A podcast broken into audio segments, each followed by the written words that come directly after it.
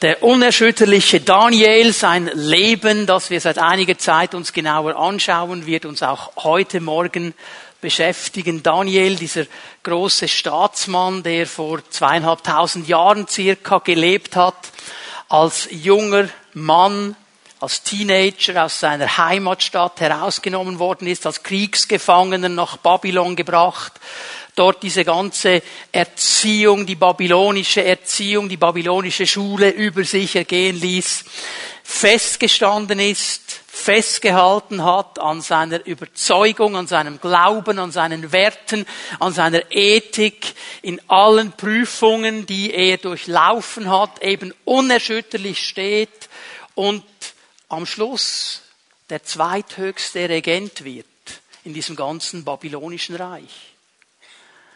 Der Herr gibt ihm diesen Platz, der zweitwichtigste Platz in dieser ganzen, in diesem ganzen politischen Kabinett.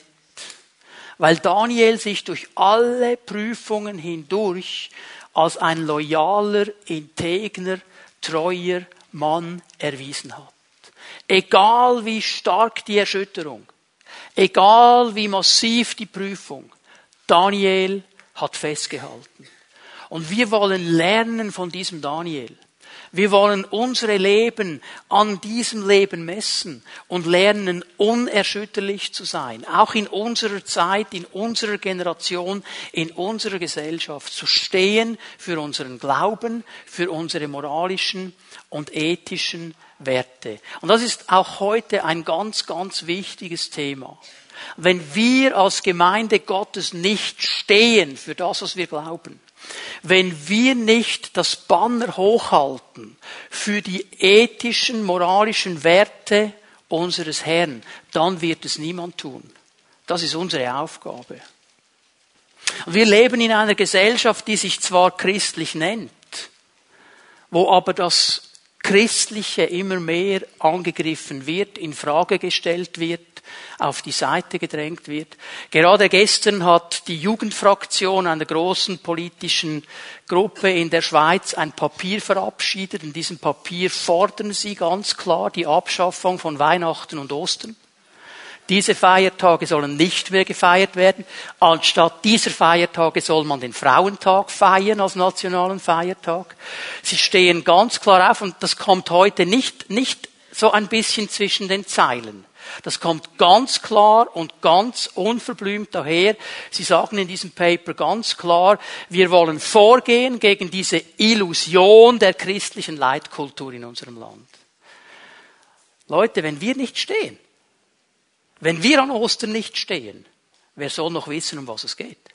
Wenn wir am Pfingsten nicht stehen, wer soll wissen, um was es geht? Wenn wir diese Werte nicht hochhalten. Und ich meine, lass mich das ganz klar sagen dass die Schweiz das Land ist, das es ist, dass Europa eigentlich der Kontinent ist, den er ist, mit seinem Wohlstand, mit seinen Werten, das geht zurück auf diese christliche Leitkultur und auf nichts anderes. Wenn wir das verlieren, dann haben wir alles verloren. Und darum wollen wir stehen, darum lernen wir von diesem Daniel. Und vieles haben wir gesehen in den ersten vier Kapiteln, wo er gestanden ist. Wir kommen jetzt zu Kapitel 5. Und dieses Kapitel 5 ist nicht einfach nur ein neues Kapitel, ein anderes Kapitel. Dieses Kapitel 5 ist ein ganz, ganz wichtiges Kapitel. Ich habe euch am Anfang dieser Predigten gesagt, dass Daniel in all den Jahrzehnten, in denen er gedient hat, unter drei verschiedenen Königen gedient hat. Nebukadnezar ist einer, von dem haben wir viel gehört. Belshazzar ist ein zweiter und Darius ein dritter. Er hat unter drei Königen gedient. Und hier in Kapitel 5 kommt jetzt der zweite dieser drei zum Vorschein. Sein Name ist Belshazzar. Belshazzar ist der Nachfolger von Nebukadnezar. Nebukadnezar hat über 40 Jahre geherrscht. Er hat dieses Reich aufgebaut. Unter ihm ist dieses Babylon zu einem blühenden Weltreich geworden. Und jetzt stirbt er und sein Nachfolger heißt Belshazzar. Im Text drin lesen wir viele Male, dass Nebukadnezar sein Vater war. Ich möchte euch hier erklären, im Aramäischen, in dem große Teile dieses Buches geschrieben sind, gibt es keinen Begriff für Großvater oder Urgroßvater. Wird einfach Vater gesagt. Also Belshazzar war nicht der Sohn von Nebukadnezar. Nebukadnezar war sein Großvater. Er war der Enkel Nebukadnezars. Lange Zeit hat man von diesem Belshazzar neben der Bibel nichts gewusst. Man hat dann gedacht, ja, das ist eine Idee von Daniel, der hat da irgendwas erfunden. Aber Archäologie hat dann gezeigt, dieser Belshazzar ist genau wie Nebukadnezar ein König in diesem Reich und er war eben der Enkel, nicht der Sohn. Und er ist auf den Thron gekommen, nachdem Nebukadnezar stirbt. Jetzt Daniel 5, dieses Kapitel, das wir uns anschauen heute. Da geht es um den letzten Tag im Leben Belshazzars. Wenn du dann weiterliest, in Kapitel 6 kommt plötzlich der Darius zum Zug. In Kapitel 7 ist wieder der Belshazzar da. In Kapitel 8 kommt wieder einer und in Kapitel 9 kommt wieder Belshazzar. Jetzt denkst du, jetzt hat jemand einen Durcheinander gemacht. Nein, Daniel hat sein Buch nicht chronologisch geschrieben. Daniel 5 findet eigentlich nach diesen Träumen und Visionen statt, die Daniel dem Belshazzar ausgelegt hat. Also Belshazzar und Daniel, die haben eine Geschichte miteinander. Und hier lesen wir jetzt in Kapitel 5 etwas ganz, ganz Wichtiges. Und dieses Kapitel 5 ist eben auch wichtig, weil uns hier eigentlich zwei Überzeugungen in Menschen gegenübergestellt werden. Auf der einen Seite Daniel, der mit Gott lebt, der Gott sucht, der aus Gott lebt. Auf der anderen Seite Belshazzar, der einfach so lebt, wie es ihm passt. Und wir können sehr viel lernen aus dieser Geschichte. Wir lesen mal Vers 1 miteinander. Daniel 5, Vers 1. Belshazzar, der König, veranstaltete ein üppiges Mahl vor seinen tausend Großen und vor den Tausenden trank er Wein. Das erste, was wir von diesem Mann hören, er war ein Partyfan. Er hat gerne Partys gefeiert. Wissen wir auch aus der Geschichte, aus den archäologischen Funden, Belshazzar war kein guter König.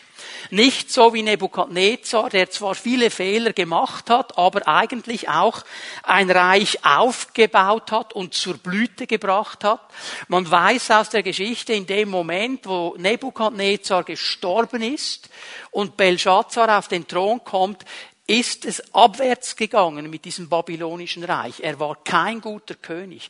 Er war mehr interessiert an Party, an Lifestyle, als am Führen eines Königreiches. Er hatte keinen Respekt für andere Religionen. Er hatte keinen Respekt für andere Nationen. Das werden wir dann noch sehen. Er hat einfach gefunden, ich bin der König, alles andere ist mir völlig egal.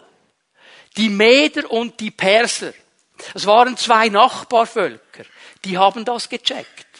Die konnten nichts machen gegen Babylon unter Nebukadnezar, weil Babylon war einfach zu stark. Und jetzt sehen Sie, was geschieht, als Belshazzar auf dem Thron sitzt. Und jetzt tun sich die beiden zusammen, sagen, wenn wir uns zusammentun, miteinander Babylon angreifen, dann können wir den Königsthron Babylons stürzen. Und das tun sie. Sie fangen an vorzugehen gegen Babylon. Einige Vorörter sind schon eingenommen worden zu diesem Zeitpunkt, wo Daniel 5 spielt. Und die Meder und die Perser, die stehen vor den Toren der Stadt. Die haben Babylon belagert. Und genau in dieser Situation sagt der König, es gibt nur eine Lösung. Party. Die Meder und die Perser stehen vor den Toren. Die wollen angreifen, die haben die Vororte schon eingenommen. Let's do party. Das ist das, was wir jetzt tun. Wir feiern ein Fest miteinander. Ich weiß nicht, ob er einfach ignorant war, ob er zu blöd war, um die Situation zu checken, oder ob er sich so sicher war, dass ihm niemand etwas anhaben konnte, dass er im Angesicht dieser Bedrohung eine Party feiert. Ein Riesenfest mit Tausende seiner äh, Leute hat er diese Party gefeiert Jetzt lesen wir Vers 2 miteinander. In Weinlaune. Also, das ist jetzt ein sehr schönes Wort für besoffen. Er war besoffen. Belshazzar war besoffen. Er hat zu viel Wein getrunken. Wisst ihr, ein bisschen Wein zu genießen ist eine gute Sache. Amen. Ein gutes Glas Wein, wunderbar. wenn es zu viel wird und du nicht mehr die Kontrolle über den Wein hast und der Wein die Kontrolle über dich nimmt, wenn du unter dem Einfluss des Weines stehst, wie, ne, wie, wie äh, Belshazzar hier, dann wird es gefährlich. Ich weiß nicht, ob du schon einmal, halt die Hände unten, in deinem Leben erlebt hast oder durch die Situation gegangen bist, wo es dann vielleicht ein Gläschen zu viel war. Und dann merkt man dann, dann wird man locker locker, dann ist man irgendwo äh, ohne Hemmungen, dann hat man keine Grenzen mehr, dann hat man das Gefühl, ja, ich schaffe alles, ich habe zwar einen Liter Wein getrunken, aber ich kann noch gerade Auto fahren, kein Problem. Hat man das Gefühl in diesem Moment. Genauso ging es diesem Mann. Und jetzt in diesem Überschwang, in dieser Weinlaune, gibt er einen Befehl. Sagt, hey, mein Großvater, der hat doch in Jerusalem diesen Tempel eingenommen und hat all diese goldenen und silbernen Tempelutensilien, die die gebraucht haben im Tempel, die hat er doch gebracht. Holt die aus der Schatzkammer. Jetzt wollen wir das, was für den Dienst an Gott ausgesondert ist. Das, was heilig ist. Das, was in diesem heiligen Ort im Tempel war. Was nur von diesen besonderen Leuten, den Leviten und den Priestern angefasst werden durfte. Was eine ganz wichtige Sache war. Das wollen wir nehmen und jetzt bechern wir weiter aus diesen Gefäßen. Keine Achtung vor einer anderen Religion. Keine Achtung vor einer anderen Nation. Es war ihm völlig egal, was die Leute dachten.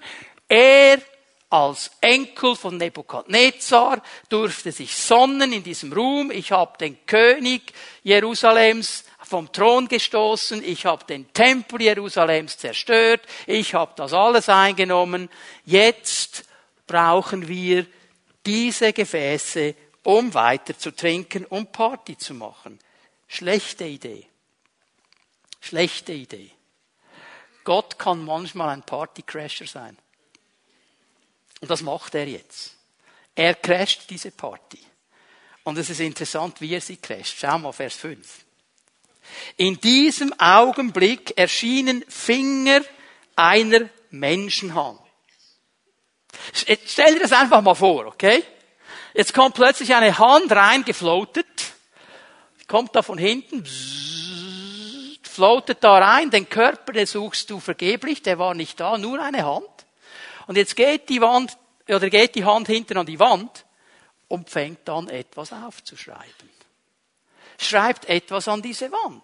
Das ist das, was die Bibel uns beschreibt. Und wenn wir dann Vers 6 lesen, da erbleichte der König, seine Gedanken erschreckten ihn, seine Hüftgelenke wurden kraftlos, seine Knie schlugen aneinander. Sagen, das verstehen wir. Also würde uns wahrscheinlich auch so gehen. Also vergesst nicht, er war in Weinlaune, oder?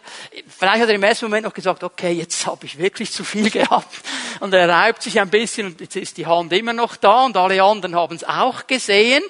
Jetzt ist Panik. Was ist hier los? Also jetzt, wo, wo kommt die Hand her? Gott bringt diese Party zu einem abrupten Ende. Der König ist schockiert, seine Tausende, die an der Party mitfeiern, sind schockiert. Und jetzt geschieht das, was wir in den ersten Kapiteln von Daniel viele Male gesehen haben. Es kommt etwas Unerklärliches. Ein Traum, eine Vision, eine Hand. Irgendwas geschieht. Was macht der König? Bringt die Wahrsager, bringt die Magier, bringt die Sterndeuter, die müssen wir erklären, was da abgeht. Haben wir schon ein paar Mal gesehen in dieser Daniels Geschichte. Diese Leute kommen, und es geschieht das, was wir auch schon ein paar Mal gesehen haben. Sie wissen nicht, was das ist. Sie können keine Antwort geben. Sie stehen da und sagen, hallo, ich weiß auch nicht, was es ist. Und jetzt geht die Diskussion los. Und irgendwo erinnert sich jemand daran und dann kommt dann noch die Königin Mutter, das war wahrscheinlich die Großmutter oder seine Mutter, man weiß nicht genau, was es war. Und sie erinnern ihn an etwas ganz, ganz Wichtiges, das dieser Belshazzar vergessen hat. Sie erinnern ihn an einen Mann, an einen bestimmten Mann in seinem Reich. Der Mann ist Daniel. Und sie geben diesem Daniel ein gewaltiges Zeugnis. Das sind die beiden wichtigsten Verse hier in diesem Kapitel 5, die Verse 11 und 12. Wir, lassen, wir lesen das mal miteinander. In deinem Königreich gibt es einen Mann, Vers 11, in dem der Geist der heiligen Götter ist. Und in den Tagen deines Vaters, Nebukadnezar, fand sich bei ihm Erleuchtung Einsicht und Weisheit. Unterstreicht diese drei Worte in diesem Vers 11. Das sind die wichtigen Worte. Erleuchtung, Einsicht, Weisheit. Der Weisheit der Götter gleich. Und König Nebukadnezar, dein Vater, hat ihn eingesetzt. Als Obersten der Magier, Zauberer, Sterndeuter, Wahrsager, dein Vater der König. Denn ein außergewöhnlicher Geist, Verstand und die Fähigkeit, Träume zu deuten, Rätsel kundzutun, Knoten zu lösen, haben sich bei Daniel gefunden dem der König den Namen Beltschazzar gegeben hatte. Nun soll Daniel gerufen werden, dann wird dir die Deutung kundtun. Daniel kommt jetzt auf die Bühne. Und es ist ganz interessant, achtet mal, er hat sich einen Ruf erworben, ein Mann zu sein, der die Antworten hat. Ein Mann, der helfen kann, der Knoten lösen kann. Und das Wichtigste daran ist, er hat sich diesen Ruf erworben, nicht weil er besonders intellektuell war, besonders viele Ausbildungen gemacht hat, einen herausragenden Verstand hatte. Das hatte er sicher auch. Das ist aber nicht der Hauptpunkt. Der Hauptpunkt in diesen Versen ist ganz klar, er hat eine Beziehung zu Gott. Und weil er eine Beziehung zu Gott hat, kann er diese Knoten lösen, kann er diese Rätsel lösen. Hör mal, weil wir eine Beziehung zu Gott haben, können wir Rätsel lösen, auch in unserer Zeit heute, an deiner Arbeitsstelle, in deiner Familie, da wo du dran bist. Knoten lösen, weil wir eine Beziehung zu Gott haben. Es ging nicht darum, dass man jetzt gesagt hat, er hat BAs und MAs und PhDs und wie das heute noch alles heißt. Er hat eine Beziehung zu Gott. Alles andere, BA, MA, PhD, kann alles mithelfen. Aber das Wesentliche ist die Beziehung zu Gott. Da geschieht etwas. Und was kommt jetzt weiter? Daniel steht da. Der König sagt, wow, ich gebe dir Reichtum, ich gebe dir Ehre, ich gebe dir eine Position, ich gebe dir all diese Dinge, wenn du mir sagst, was hier abgeht. Und Daniel, interessant, wie er reagiert, erinnert euch Kapitel 2, hat er das alles auch schon mal gehört bei Nebukadnezar. Und da hat er das alles angenommen.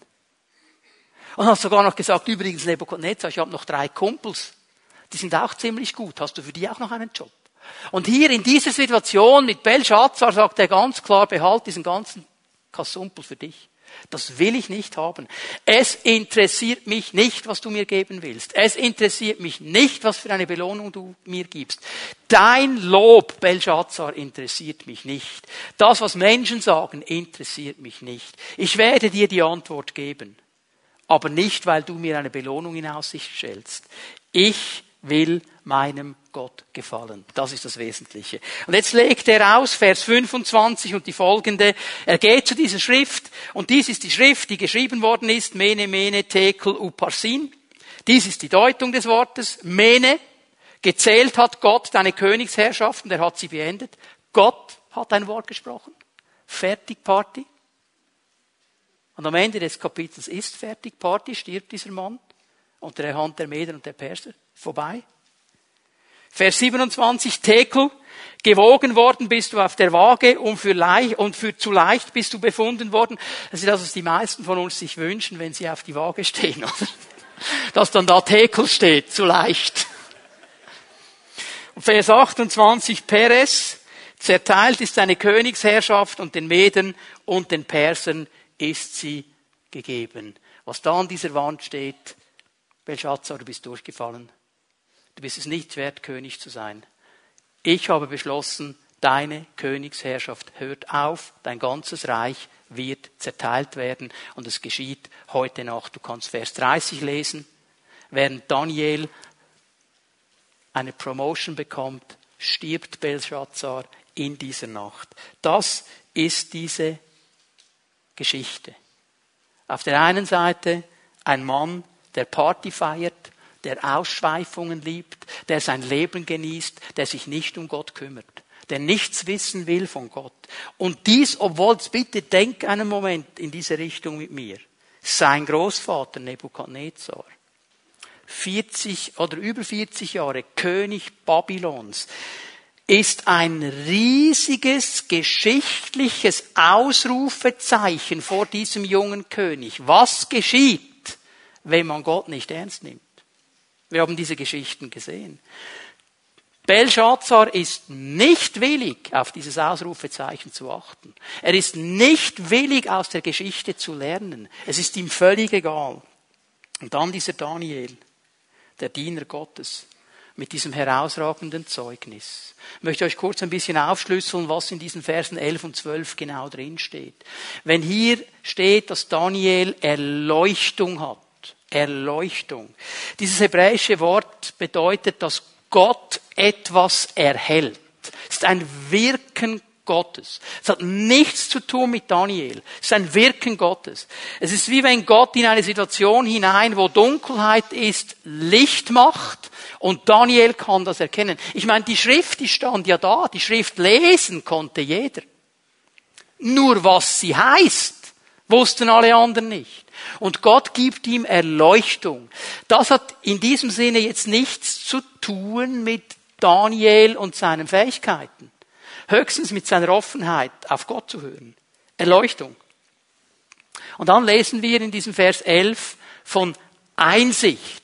Und dieses Wort Einsicht ist ein ganz wichtiges und interessantes Wort. Es ist nämlich ein Wort, das beide Elemente zusammenbringt.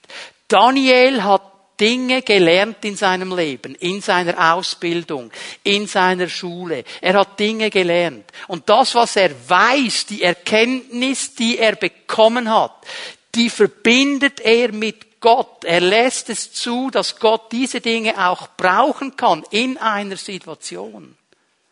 Es spielt zusammen. Beides ist wichtig, aber Gott ist immer der übergeordnete Teil. Und dann natürlich dieses wunderbare Wort Weisheit. Weisheit. Und um diese Weisheit geht es mir in dieser Botschaft und auch am nächsten Sonntag noch einmal. Wie können wir du und ich lernen, weise Menschen zu sein? Wie können wir lernen, weise zu sein wie Daniel? Wie können wir in unserem Leben Weisheit aufbauen? Weil das brauchen wir, wenn wir unerschütterlich stehen wollen für den Herrn. Daniel war weise. Warum ist das dazu gekommen? Lass mich ein paar Dinge sagen zu Weisheit. Das Wichtigste zuerst. Weisheit ist eine Entscheidung. Weisheit ist eine Entscheidung. Was meine ich damit? Wir haben manchmal den Eindruck, Weise ist etwas, das ein Mensch bekommt, wenn er ein gewisses Alter erreicht hat und dann gewisse Dinge schon gesehen hat und weil er ähm, vielleicht auch Fehler gemacht hat, hoffentlich aus den Fehlern etwas gelernt hat, dann wird er weise gegen Ende seines Lebens. Wir haben oft den Eindruck, Methuselah, der weise Methuselah kommt dann ganz schnell, nicht langer Bart, uralt und so weiter, also ist nichts für die Jungen. Weisheit hat nichts zu tun mit dem Alter. Weisheit von der Bibel her gesehen hat nichts zu tun mit dem Alter. Das Alter kann helfen. Ich meine, wenn wir einen Fehler machen, dann hoffe ich doch, dass wir alle so clever und weise sind, dass wir ihn nicht ein zweites Mal machen, oder? Wir lernen aus dem Fehler, sind wir weise geworden. Aber es gibt leider Menschen, die machen denselben Fehler seit 30 Jahren und sind zwar jetzt 70, aber immer noch nicht weise. Verstehen wir? Hat nichts mit dem Alter zu tun. Es ist eine Entscheidung. Was ist es für eine Entscheidung? Es ist eine Entscheidung, die ich treffe. Nämlich eine Entscheidung zu sagen, ich will belehrt werden. Ich will studieren. Ich will das Wort studieren.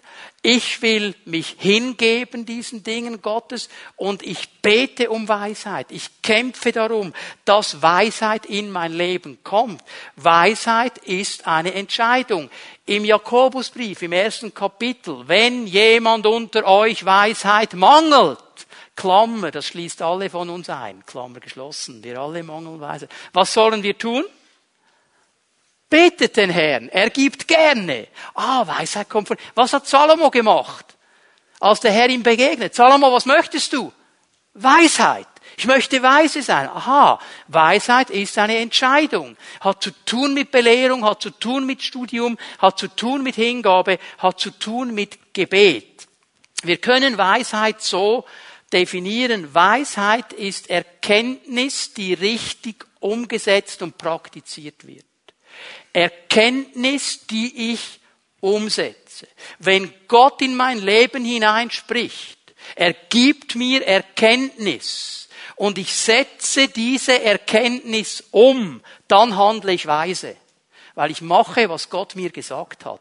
Und wenn jemand weise ist, dann ist es Gott. Weisheit ist umgesetzte Erkenntnis. Ich kann mich erinnern, vor 30 Jahren, viele waren vielleicht noch nicht mal auf der Welt, vor 30 Jahren ist etwas ganz Interessantes geschehen. Bundesrat Ogi. Könnt ihr euch noch erinnern an den Bundesrat Ogi? Bundesrat Ogi hat vor 30 Jahren der Schweiz Weisheit gezeigt. Er hat nämlich erklärt, wie man energiesparend Eier kochen kann. Er hat eine Erkenntnis gehabt. Wie koche ich das Ei und brauche nicht zu viel Energie dabei? Und er hat das gezeigt. Er hat diese Erkenntnis umgesetzt. Das ist Weisheit. Es gibt natürliche Weisheit, es gibt göttliche Weisheit. Aber es ändert nichts daran, dass Weisheit umgesetzte Erkenntnis ist. Wenn Gott dir Erkenntnis gibt, wie du in Beziehungen umgehen sollst mit deinem Gegenüber und du setzt das um, du praktizierst diese Erkenntnis, dann handelst du weise in deinen Beziehungen. Die Sprüche sagen zum Beispiel, ähm, jemand, der sich in einen Streit einmischt, mit dem er nichts zu tun hat, der ist genauso blöd, wie wenn er einen Kampfhund bei den Ohren packt. Das ist Weisheit, also lass die streiten. Muss nicht einmischen. Weisheit. Wenn Gott Erkenntnis gibt über Finanzen, wie geht man mit Finanzen um? Und wir setzen das um, dann handeln wir weise mit Finanzen. Verstehen wir? Weisheit ist umgesetzte Erkenntnis. Und darum ist eben Weisheit eine Entscheidung. Sprüche 4, Vers 13. Ich gebe euch viele Verse heute Morgen aus den Sprüchen, aus Hiob, äh, aus, aus Prediger auch. Das ist die sogenannte Weisheitsliteratur des Alten Testamentes. In all diesen Büchern, auch in den Psalmen, da geht es primär um Weisheit. Das ist der rote Faden, der sich durchzieht. Darum nennt man es die Weisheitsliteratur.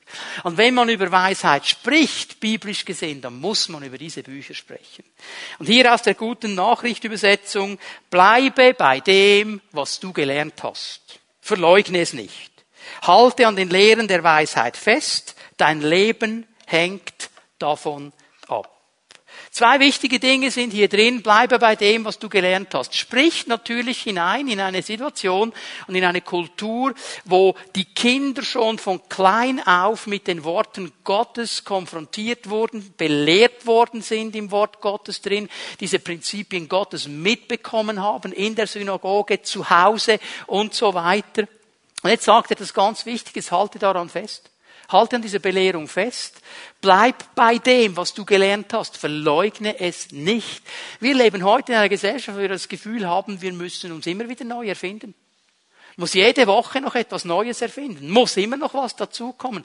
Bleib doch mal einfach bei dem, was du gelernt hast. Und setz doch mal das um. Hör doch auf, dauernd das Gefühl zu haben, das Rad muss sich neu erfinden. Bleib bei dem, was du gelernt hast. Das ist ein sehr entspannender Rat. Wird sehr viel Stress wegnehmen. Vor Jahren hat mich ein guter Freund angerufen, auch ein Pastor einer Gemeinde. Er hat gesagt, der Herr hat mir eine Offenbarung gegeben. Und dann habe ich gesagt, ja, interessant, Offenbarung immer gut, ich will es auch hören, sag's mir. Weil wenn mein Bruder eine Offenbarung hat, will ich das hören, könnt ihr auch etwas lernen daraus. Sagt, ja, die Offenbarung ist jetzt folgende. Der Herr hat mir gesagt, wenn du zweimal nacheinander das Gleiche machst, ist es schon Tradition. Und Tradition ist nicht gut. Dann habe ich gedacht, bist du ein armer Kerl. Ich konnte den Stress schon sehen. Der muss sich ja jeden Sonntag was Neues überlegen. Der darf nicht zweimal hintereinander das gleiche Lied singen, sonst hat er schon Tradition. Der darf nicht zweimal hintereinander etwas gleich machen. Dann ist es schon Tradition. Das ist nur treibend. Da werden wir nirgends hinkommen. Bleib bei dem, was du gelernt hast. Bleib mal ganz ruhig. Und wenn der Herr was ändern will, dann sagt er schon, aber dann hat er es gesagt und dann ist es auch kein Stress. Und das zweite ist, halte fest an der Lehre der Weisheit. Es zeigt mir, dass diese Lehre der Weisheit angegriffen wird, man will sie mir aus den Händen reißen, ich muss sie festhalten. Halte fest daran, an dieser Weisheit, das heißt an der Erkenntnis, die du gewonnen hast und die du in die Praxis umsetzt. Denn, schau mal, wie der Vers aufhört, dein Leben hängt davon ab. Wie ich umgehe mit dieser Erkenntnis, mit dieser Weisheit, wird mein Leben prägen. In eine positive Richtung oder in eine negative Richtung. Das ist der Punkt. Und wenn er hier von Weisheit spricht, meint er natürlich die göttliche Weisheit und sagt, das wird dein Leben auf eine gute Richtung bringen. Weisheit ist eine Entscheidung. Und ich möchte mir mit euch zusammen fünf Aspekte anschauen, die dazu geführt haben, dass Daniel dieses Zeugnis bekommt, du bist weise. Und diese fünf Aspekte, wenn wir darauf achten, dass sie Raum bekommen in unserem Leben, dann wird genau dasselbe geschehen in unserem Leben. Wir werden weise Menschen werden. Weise Männer, weise Frauen. Ob wir 15 sind oder 95, ist nicht die Frage. Die Frage ist, gehe ich darauf ein, wie Gott mich führt und leitet. Ich werde zwei Aspekte heute Morgen aufzeigen können, drei dann am nächsten Sonntag. Das erste, was wir uns anschauen, und ich bin mir bewusst, mein lieber Bruder, von dem ich vorher gesprochen habe, der würde jetzt sagen, du bist ein Traditionalist. Ich bin mir bewusst, dass ich über dieses Thema schon einmal gesprochen habe in dieser Predigtserie, aber ich muss es nochmal erwähnen, weil es bei Daniel so wichtig war. Das erste, der erste Aspekt, belehrbar bleiben. Belehrbar bleiben. Mit unterstreichen bleiben. Okay? Bleiben ist das wichtige Wort. Belehrbar bleiben. Daniel blieb belehrbar. Er hat nicht gesagt, ja, jetzt bin ich der Zweithöchste, jetzt habe ich all die Ausbildungen gemacht und mit Gott habe ich auch schon ein paar Geschichten erlebt, jetzt ist alles gut. Er blieb belehrbar. Achte mal darauf, du kannst das für dich selber studieren im Buch Daniel, wie er verschieden umgeht mit diesen Königen. Nebuchadnezzar, Belshazzar, Darius. Er geht ganz unterschiedlich mit ihnen um, weil er gelernt hat, ich kann nicht einfach auf Königsmodus schalten, wenn ich den sehe. Nebukadnezar ist ein anderer Typ als Belshazzar.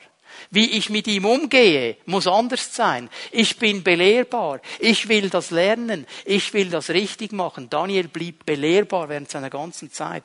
Und ich meine, ein Jünger, und wir sagen ja gerne, wir sind Jünger des Herrn. Das Wort Jünger, die wörtliche Übersetzung ist ein Lernender. Jemand, der lernt. Und solange ich dem Herrn nachfolge und sein Jünger bin, bin ich ein Lernender.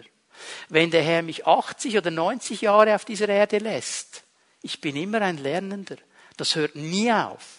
Es hört in dem Moment auf, wo der Herr mich in die ewige Heimat abberuft und da wird alle Erkenntnis sichtbar sein. Dann weiß ich dann alles mit ihm zusammen. Solange ich hier bin, bleibe ich belehrbar. Und es ist ganz wichtig, dass wir diesen Punkt in unserem Leben aufbauen.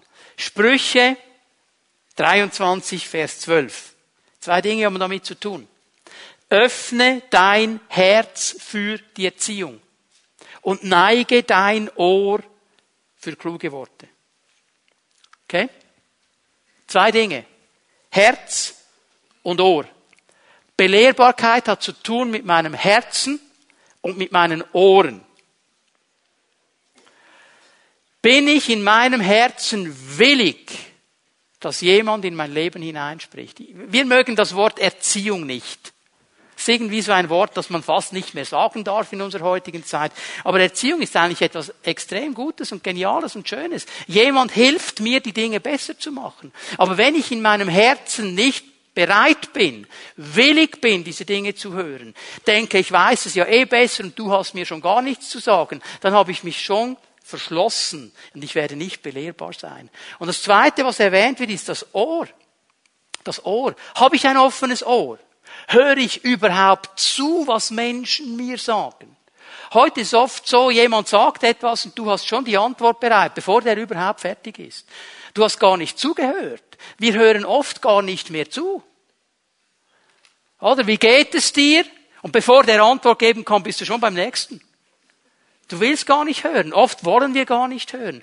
Belehrbar zu sein bedeutet, mein Herz ist bereit, sich belehren zu lassen und meine Ohren sind offen, wirklich zu hören, hinzuhören. Was gibt es hierher? Was hast du zu sagen, Herr? Wie kann ich etwas dazulernen? Sprüche 19, Vers 8. Ich habe euch gesagt, es gibt ein paar Stellen aus den Sprüchen. Wer Verstand erwirbt, liebt sein Leben. Hier dieses Wort im Hebräischen, das Wort Leb, Herz, bedeutet Charakter. Es bedeutet das, was mich als Person ausmacht. Wenn ich belehrbar bin in meinem Charakter, werde ich mir Sozialkompetenz erwerben. Und ich werde weise umgehen können mit Menschen, die, die mir begegnen. In der damaligen Zeit, wir haben heute keine Könige mehr. Damals gab es Könige. Daniel wusste eines ganz klar. Ich kann mit dem König nicht so reden wie mit meinem Kumpel, mit dem ich ein Feierabendbier zische. Geht nicht. Das ist keine soziale Kompetenz, das ist Unverschämtheit. Okay? Wir haben heute das Gefühl, das geht. Wenn eine Person in Autorität ist, ein Politiker, irgendwas, wir haben das Gefühl, wir können mit dem gleich auf du und überhaupt und generell und ich sage dir jetzt, wie die Sache läuft. Das ist keine soziale Kompetenz. Das ist auch nicht Weisheit. Das ist Unverschämtheit. Daniel, oder die Sprüche hier sagen ganz klar, wer Verstand, wer diese Kompetenz sich erwirbt, der liebt sein Leben. Er liebt sein Leben. Also es wird ihm Türen öffnen und es wird Dinge leichter machen für ihn. Und wer Einsicht bewahrt, verfindet das Glück. Einsicht, dieses Wort ist Kompetenz, es ist praktisches Wissen. Er erwirbt sich etwas. Er weiß, ich muss Dinge lernen. Und so kann ich auch dazu kommen, dass Türen sich öffnen. Weisheit, Verstand, Einsicht. All diese Worte, lieben, sie haben zu tun mit Demut. Sie haben zu tun mit Demut. Ich muss mir eingestehen, ich weiß nicht alles, ich kann nicht alles, ich brauche Hilfe. Ich brauche Belehrung. Ich habe nichts alles im Griff. Ich brauche diese Demut. Und es ist auch die Demut, Fragen zu stellen. Auch die Demut, Fragen zu stellen dürfen wir wieder neu lernen, Fragen zu stellen. Ich war das Schreckgespenst all meiner Dozenten in meiner theologischen Ausbildung. Ich habe immer eine Frage gehabt.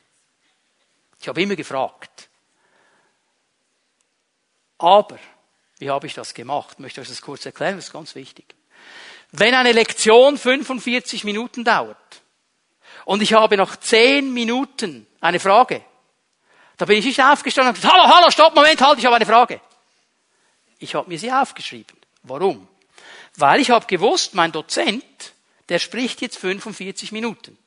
Und er hat sich etwas überlegt. Er startet bei Punkt A und will bei Punkt B aufhören. Vielleicht wird meine Frage beantwortet. Und ich möchte gern verstehen, welchen Weg er geht, bis er meine Frage beantwortet weil vielleicht zwinge ich ihn jetzt dazu, bei Minute 10 das zu erklären, was er bei Minute 40 erklären wollte. Dann habe ich aber nicht verstanden, wieso er da hinkommt. Hat mir die Fragen aufgeschrieben. Und wenn am Ende der Lektion die Frage nicht beantwortet war, gab es so etwas Schönes wie Pausen. Und ich kann euch sagen, ich habe vielen meinen Dozenten einen Pausenkaffee gekostet weil die konnten den nicht trinken, weil ich noch eine Frage hatte, die dann wirklich nicht beantwortet. Aber ich habe sehr viel gelernt. Fragen zu stellen ist eine ganz wichtige Sache. Der stolze Mensch stellt keine Fragen. Er sagt, ich weiß alles, ich brauche keine Hilfe mehr, ich weiß es sogar besser als der da vorne. Oder er denkt sich, was denken die anderen von mir, wenn ich jetzt eine Frage stelle? Ist stolz. Hör mal, es gibt keine blöden Fragen. Es ist nur blöde, keine zu stellen. Stell die Fragen, du lernst. Ich möchte euch noch eine Stelle geben. Sprüche 18, Vers 4. Die Worte eines weisen Menschen sind tiefe Wasser. Ein sprudelnder Bach, eine Quelle der Weisheit. Jetzt schau dir mal deinen Sitznachbarn an. Wenn du den jetzt einfach da siehst, Geh mal davon aus, du kennst ihn jetzt nicht. Wenn du ihn kennst, denkst du, ja, ja, ja, ja. Es steht nicht auf der Stirn, weiser Mensch, bitte fragen. Okay? Wie findest du heraus, ob er weise ist? Wie lässt du diese tiefen Wasser fließen? Wie lässt du diesen Bach sprudeln? Wie kannst du aus der Quelle der Weisheit profitieren? Frag ihn etwas. Stell eine Frage. So kommt diese Weisheit in mein Leben hinein. Wir müssen wieder lernen, Fragen zu stellen. Belehrbar bleiben. Das Zweite, was ich euch zeigen möchte, ganz wichtiger Punkt, von der Geschichte lernen. Von der Geschichte lernen. Und das ist der ganz, ganz große Fehler, den Belshazzar gemacht hat. Er ließ sich nicht belehren von der Geschichte. Er ließ sich nicht belehren von der Geschichte seines Großvaters Nebukadnezar. Er hätte alles vor Augen gehabt.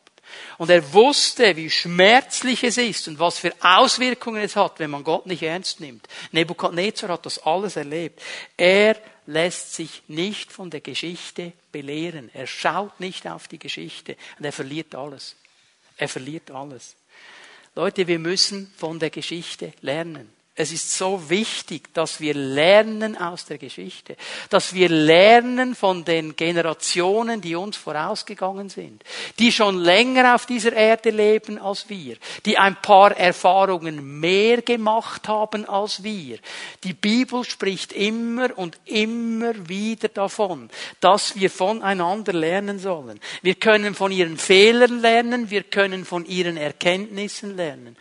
Ich stehe mit meinem ganzen Sein und mit meiner ganzen Person für biblische Gemeinde. Und biblische Gemeinde ist nicht Jugendgemeinde, nicht Seniorengemeinde, nicht Familiengemeinde, ist Generationengemeinde. Da, wo alle Generationen, die Jungen und die Alten und die Verheirateten und die nicht Verheirateten, die mit und die ohne Kinder und so weiter, miteinander Leben teilen. Weil da kann etwas geschehen. Da können wir aus der Geschichte lernen. Da kommt es zu einem Generationentransfer. Weil mir Brüder und Schwestern vorausgegangen sind. Ist auch eine Spannung. Weil ich vielleicht als älterer denke, was hat mir der 25-Jährige hier zu erklären? Ich bin schon ein bisschen länger unterwegs. Man braucht es die Demut zu sagen, ja, aber in gewissen Bereichen hat er mehr verstanden als ich. Ich höre mal gut hin, was er sagt. Und der Junge, der dann denkt, ja, der andere mit dem Rollator, was will der mir erzählen? Kann ja nicht mal mehr gerade gehen. Vielleicht kannst du ganz viel lernen von dieser Person. Das ist diese Offenheit, die es braucht. Und das ist etwas ganz Starkes. Schau mal, wie das im Buch Hiob steht. Hiob 8, Vers 8. Frage doch, die vor dir waren. Und achte auf das, was ihre Vorfahren ergründet haben. Hör mal, frag mal nach. Und warum ist das so? Vers 9. Wir sind erst seit gestern. Das war jetzt ja nicht Neugeborene, die da miteinander reden. Die haben auch schon ein gewisses Alter gehabt, okay? Er sagt, hör mal, meine 60 Jahre, meine 65 Jahre, seit gestern bin ich da, verglichen mit Gottes Ewigkeit. Ich habe überhaupt nichts zu melden. Wer bin ich schon? Ein Schatten ist mein Tag auf der Erde, nichts als ein Schatten. Ist nichts, wenn ich es vergleiche mit der Ewigkeit Gottes. Darum sollen wir voneinander lernen. Wir bilden uns manchmal so viel ein auf das, was wir können, wissen, gehört haben, durchlaufen haben und vergessen, dass vor uns Leute gegangen sind, die viel Erfahrung gemacht haben und nach uns eine Generation kommt, die viele Dinge gelernt hat, die wir nie gelernt haben, weil es das damals überhaupt noch nicht gab. Und wir lernen voneinander. Wer von anderen lernen will, der braucht diese Haltung der Demut, er braucht diese Haltung. Er muss immer wieder sich sagen, ich habe erkannt, dass ich nicht alles kann und nicht alles weiß. Ich bin auf Hilfe angewiesen. Ich brauche die anderen. Und gerade Menschen, die länger schon unterwegs sind, die können sehr viel in mein Leben hineinlegen. Ich möchte euch ganz kurz vier Beziehungsebenen aufzeigen. Und ich wünsche mir und ich bete dafür, dass jeder einzelne von uns in diesen vier Beziehungsebenen sich bewegen kann. Weil dann wird ganz viel geschehen von diesem aus der Geschichte lernen. Es sind vier Beziehungsebenen, die ich euch zeigen möchte. Jeder von uns, du und ich, wir brauchen Mentoren. Mentoren. Mentor ist ja ein Modewort, alles spricht von Mentor, Mentoring hier, Mentoring da. Wisst ihr überhaupt, woher der Begriff kommt, Mentor? Kommt aus der griechischen Geschichte. Mentor war der väterliche Berater von Telemach, dem Sohn Odysseus. Odysseus, das war der, der mit dem Schiff auf den Weltmeeren herumgekurft ist, die sagen, oder die Irrfahrten des Odysseus, der war nicht am Hof.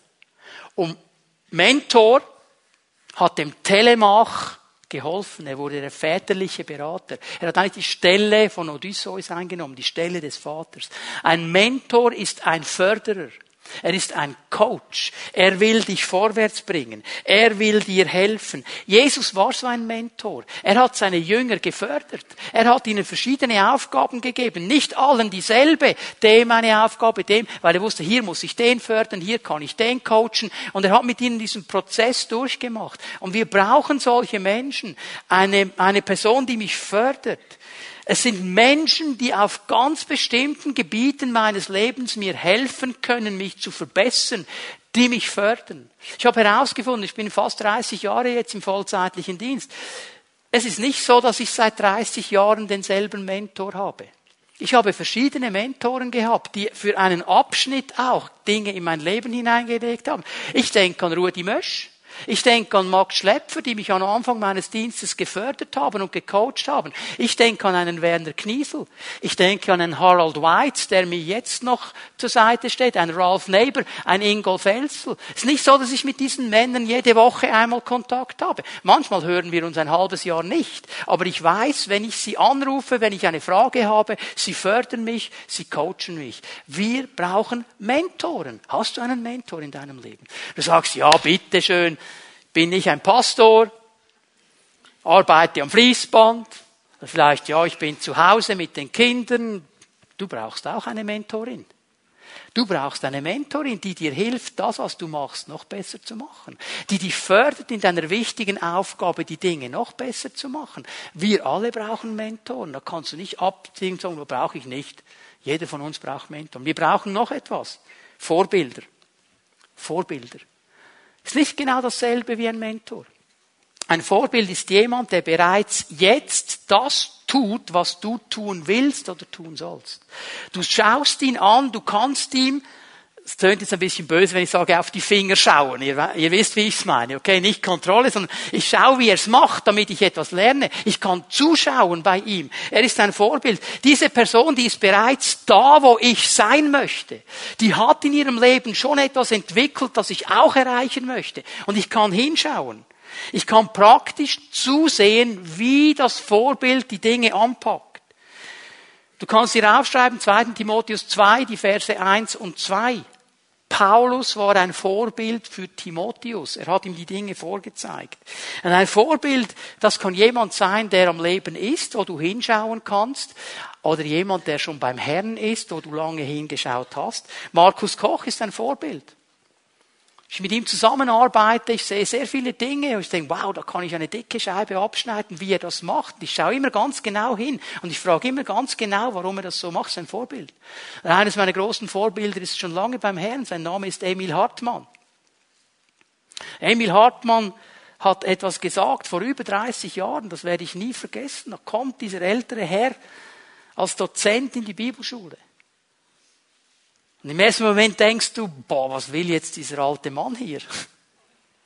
Und dann fängt er an zu lehren und du denkst, boah, das ist das Gefühl für jedes Wort, das der Mann gesagt hat, hat er zuerst eine Stunde gebetet. Kein Wort zu viel, keines zu wenig. Genau. Und dann sagt er etwas. Meine Frau und ich waren damals beide so um die 75. Wir haben etwas ausgemacht. Wir haben eine Sparkasse, eine kleine. Und wenn einer von uns sagt, wir werden älter, dann schmeißen wir fünf Franken rein. Wir werden nicht älter, wir werden weiser. Und da stehe ich als junger Mann, habe Barbara angeschaut, gesagt, das ist so cool, das wollen wir auch. Ich will nicht älter werden, ich will weiser werden. Männer, Frauen, die uns vorausgegangen sind. Wisst ihr, was etwas vom Wichtigsten ist? Biografien. Lies Biografien. Du kannst so viel lernen. Gottes Generäle. Lest dieses Buch. Lest die Geschichte der Pfingstbewegung. Lest eine Biografie über Reinhard Bonke, über Billy Graham. Ich habe letzte Woche die Biografie gelesen des Leadsängers von Mercy Me. Ich habe viel gelernt. Ich habe viel, ich bin kein Musiker, aber ich habe viel gelernt. Ich lese immer wieder Biografien. Wenn ich irgendwann eine Biografie bekomme, ich lese sie, weil ich lerne von diesen Menschen. Ich bin kein Leser. Schon mal was von Hörbuch gehört? Funktioniert auch. Fang dich an, mit diesen Menschen auseinanderzusetzen. Du kannst so viel lernen aus der Geschichte. So viele gewaltige Dinge. Es gibt eine dritte Ebene. Ich habe sie Partner genannt. Partner. Partner sind Menschen, die mit dir im selben Boot sitzen und mit dir rudern. Es sind Leute, mit denen etwas gearbeitet wird, mit denen du dran bist, vielleicht an deiner Arbeitsstelle, in deinem Arbeitskreis, da wo du einen Dienst tust. Es sind Menschen, die miteinander etwas arbeiten, die am gleichen Strick hoffentlich ziehen und miteinander rudern. Eine gewaltige Hilfe, keiner von uns kann alles eine gewaltige Unterstützung dann, wenn ich müde werde. Ich denke immer an dieses Bild im Alten Testament, wo Mose betet auf dem Berg und irgendwann kann er nicht mehr. Und Aaron und Hur kommen und unterstützen ihn und der Sieg kommt, Unterstützung. Und natürlich Partner, wenn wir mit Leuten arbeiten, sind wir eine Riesenherausforderung, oder? Ich meine, Jesus hatte auch zwölf Partner. Und er hat nicht nur einmal gebetet, Herr, wie lange noch muss ich bei diesen Kerlen bleiben? Das ist auch eine Herausforderung, aber wir brauchen diese Herausforderung. Und die letzte Beziehungsebene sind Freunde. Freunde. Freunde und Partner ist nicht dasselbe. Übrigens, niemand hat gesagt, dass die Leute, mit denen du in einer Partnerschaft stehst, mit denen du etwas bearbeitest, auch unbedingt deine dicksten Freunde sein müssen. Hat niemand gesagt. Das ist manchmal unser komisches Harmoniebedürfnis. Wenn das geht, wenn das funktioniert, toll. Wenn nicht, wir haben ein Ziel, wir arbeiten an etwas, wir müssen nicht Freunde sein. Freunde sind nicht an meiner Seite, um ein Ziel zu erreichen. Freunde hat Gott mir geschenkt, damit ich mein Leben mit ihnen teile. Da geht es nicht darum, etwas zu erarbeiten. Es geht um das Leben zu teilen. Ein Freund ist die Person, die bei mir bleibt, wenn mich alle anderen verlassen. Ein Freund ist die Person, die zu mir steht, wenn ich den größten Bock meines Lebens schieße sagt, ich bin immer noch dein Freund. Stehe an deiner Seite. Wir brauchen Freunde. Sprüche 17, Vers 17. Ein Freund handelt liebevoll. Er hat die besten Gedanken. Bist du in Schwierigkeiten, steht er dir bei wie ein Bruder. Das ist ein Freund. Sprüche 27, Vers 6. Ganz interessant. Ein Freund meint es ehrlich auch wenn er einem wehtut. Haben wir nicht so gern diese Aussage. Ein echter Freund ist ehrlich. Und hey, keiner von uns mag die Situation, wenn dein Freund, wenn mein Freund mir Faden gerade ins Gesicht sagt, wo ich den Fehler gemacht habe. Das schmerzt. Im Moment schmerzt es. Aber wenn ich verstehe, er meint es gut, er hat die besten Gedanken, er sagt das nicht, um mich auszuzählen, er sagt das nicht, um mich fertig zu machen, er möchte mir helfen, dass ich mein Leben entwickle. Darum brauchen wir Freunde. Wir brauchen ehrliche Freunde. Wir brauchen nicht, dass es im zweiten Teil des Verses steht, die überschwänglichen Küsse des Feindes. Die hudeln und loben und machen und tun, oh, du bist ein Toller und bist so gut und oh, oh, oh. Und sobald ein Problem ist, bekommst du einen Tritt in den Hintern. Das ist nicht Freundschaft. Es gäbe viel zu sagen. Werde jetzt langsam in die Schlussrunde kommen. Was hat Jesus uns gesagt? Johannes 15. Ich nenne euch nicht mehr Sklaven ich nenne euch, wie heißt er? Freunde. Mit anderen, also verstanden, was das heißt? Es geht mir nicht darum, was du für mich tun kannst. Es geht mir nicht darum, dass du jetzt einen Dienst übernimmst. Es geht mir darum, dass ich das Leben mit dir teilen möchte. Ich möchte dein Freund sein. Ich möchte Leben mit dir teilen. Das ist die Beziehungsebene. Es ist nicht eine Leistungsbeziehung. Es ist eine Beziehung. Und dann aus dieser Beziehung, weil er mit mir das Leben teilt, kann sich ein Dienst entwickeln, kann sich eine Aufgabe entwickeln. Wir drehen das in unserer leistungsorientierten Gesellschaft sofort um. Jesus hat Interesse an der Freundschaft, möchte unser Freund sein. Und er möchte uns dabei helfen, weise Menschen zu werden. Lade euch ein, dass wir aufstehen miteinander. Die Lobpreise werden nach vorne kommen. Wir wollen in einen kurzen Moment in die Gegenwart Gottes gehen. Weisheit ist eine Entscheidung. Ist eine Entscheidung. Und die erste Entscheidung, die du treffen darfst, ist die Entscheidung, diese Weisheit zu suchen. Es ist diese Entscheidung, dich zu öffnen für diese Weisheit. Ich möchte beten, dass Fimi at Home Leiterinnen und Fimi at Home Leiter nach vorne kommen. Macht euch doch gleich bereit, um mit Menschen zu beten. Wenn wir jetzt Jesus anbeten miteinander, dann darfst du eine Entscheidung treffen. Und vielleicht ist es auch schon eine erste Anfrage an deine Demut, aus deiner Reihe zu kommen, hier nach vorne zu einem Leiter und zu sagen, okay, ich entscheide mich für Weisheit. Weiß nicht genau, wie das geht, weiß noch nicht genau, wie es kommen wird, aber meine Entscheidung ist klar. Ich entscheide mich für Weisheit. Und dann werden wir gerne mit dir beten. Wir werden beten, dass diese Weisheit in deinem Leben Raum gewinnt und dass du anfängst, weise zu handeln. Das ist eine Entscheidung. Und eine zweite Sache habe ich auf meinem Herzen, als ich heute sehr früh aufgestanden bin und gebetet habe für diesen Gottesdienst. Da hatte ich den Impuls vom Herrn, auch mit Menschen zu beten, die krank sind, die Schmerzen haben. Ich glaube, der Herr schenkt eine Heilungssalbung heute Morgen, dass er Menschen berühren möchte. Und ich möchte diesen Raum einfach öffnen. Ich möchte gehorsam sein, auch diesem Impuls des Geistes, diesen Raum zu öffnen. So, du darfst nach vorne kommen. Wenn du Schmerzen hast, wenn du krank bist, wenn irgendetwas in deinem Körper nicht so ist, wie es sein sollte. Du darfst kommen. Wir wollen beten. Wir beten für Weisheit, wir beten für Heilung. Und vielleicht sagst du, ich brauche beide. Dann komm für beide Dinge, kein Problem. Aber eine Sache, und dann beten wir Jesus an, weil der Herr mir diesen Auftrag explizit gegeben hat. Er spricht jetzt vor allem die Leute an, die hier sind und die sagen, ich habe schon so viele Male gebetet. Es ist nichts passiert es hat doch keinen Sinn.